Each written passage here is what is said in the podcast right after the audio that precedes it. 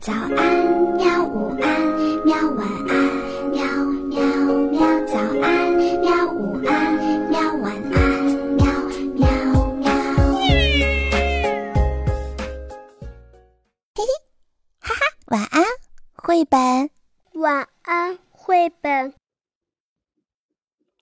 小朋友们，晚上好！今天我们继续来讲故事。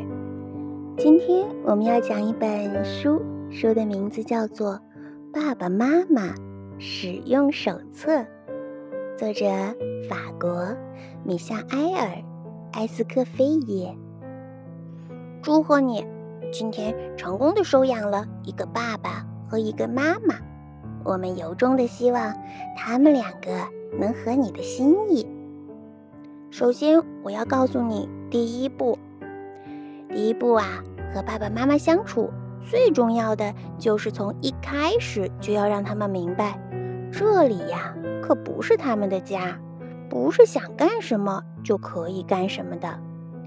从他们一只脚踏进门槛的那一刻开始，你就得在车库里准备一个小垫子，命令他们乖乖地坐在那里，屁股永远不许沾到沙发，因为他们每一次都是这样命令小朋友的。无论哭哭啼啼的，还是装可怜，还是垂头丧气的写满脸，你千万都不能够有一丁点的心慈手软的。如果你不希望某天早晨他们突然飘到你的床边，带着臭烘烘的口气，舔着脸凑上来，硬要给你一个湿漉漉的吻，那么现在就请你狠下心来。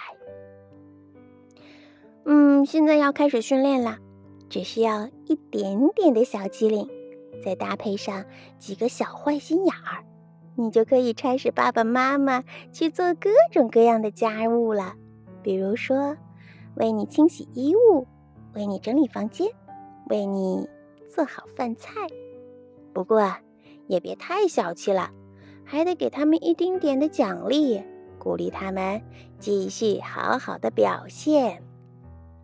但是千万因此也不要掉以轻心，就算是爸爸妈妈已经接受过这个世界上最好的训练，也依然是一种狡猾又幼稚的嗯动物。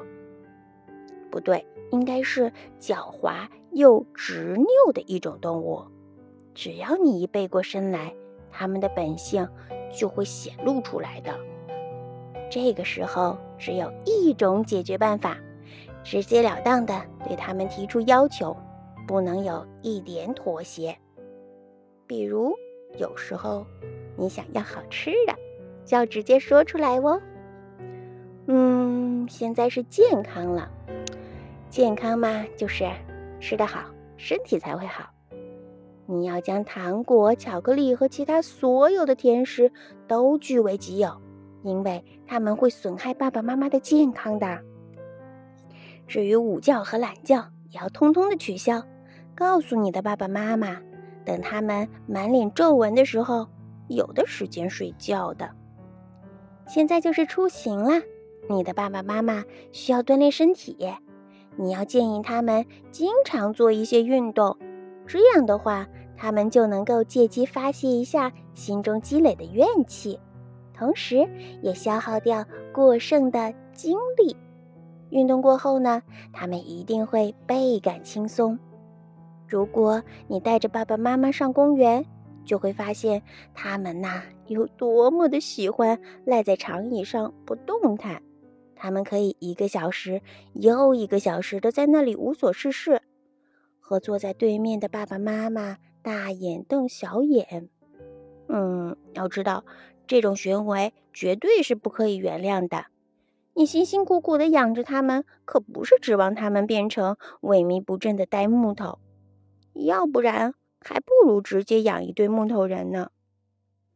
不过，如果真的养了一堆木头人，你也说不定会对他们没有投入那么多的感情呢。每年夏天到来的时候，会有很多的爸爸妈妈被遗弃在路边。无人照管，且不说这种行为是否合乎道德，但是对于路上的司机来说，这也构成了实实在在的威胁。所以，如果你希望摆脱你的爸爸妈妈，就把他们遗弃在大森林里吧，这样就可以将风险降到最低的。嗯，下面就是一些传言了。一种传言是，你的爸爸妈妈无论遭遇什么险境，都能够让自己安然无恙。但是，请不要仅仅为了验证这个传言真假，就直接把爸爸妈妈从窗户抛出去。要是不巧你的家就住在悬崖边上，嗯，那更要打住了。我们已经好言相劝啦，可是你还是忍不住非要试试的话，那么就请你在你把它们扔出去之前，先打开窗户吧。哦，对了，还有另外一种传言。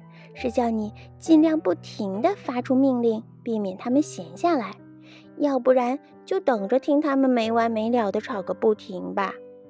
嗯，比如有时候爸爸会说：“哎，该你去做了。”妈妈会说：“不，我干的已经够多了。”然而呀，这不是真的，哪怕他们忙得四脚朝天，也还是有功夫吵个不停的。这该怎么办呢？嗯，夜里的时候，爸爸妈妈鼾声太大，把你搅得不安宁，那就在花园边上给他们做一个窝，这个问题就不会再困扰着你了。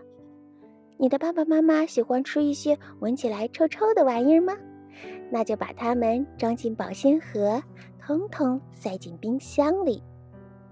有时候你的爸爸妈妈很不乖，不听你的话，先别着急。把它们放在电视机前吧，绝对一招制胜。爸爸妈妈渐渐长大了，你必须要让他们学会独立，还要时不时的将这样一条真理灌输给他们。你可不会照顾他们一辈子的。终于有一天，他们也要学会用自己的翅膀飞翔，你不会一直守候在他们的身后的。可是。要小心，你不断鼓励他们要有自己的想法，很可能你的爸爸妈妈会不经你的同意做出一些无法逆转的决定。如果这种情况发生了，请你立即参考下面的这本书，叫做《弟弟妹妹使用手册》。还要提醒你的是，你自己也悠着点哦。不久后的某天。没准儿啊，你也会变成爸爸妈妈的。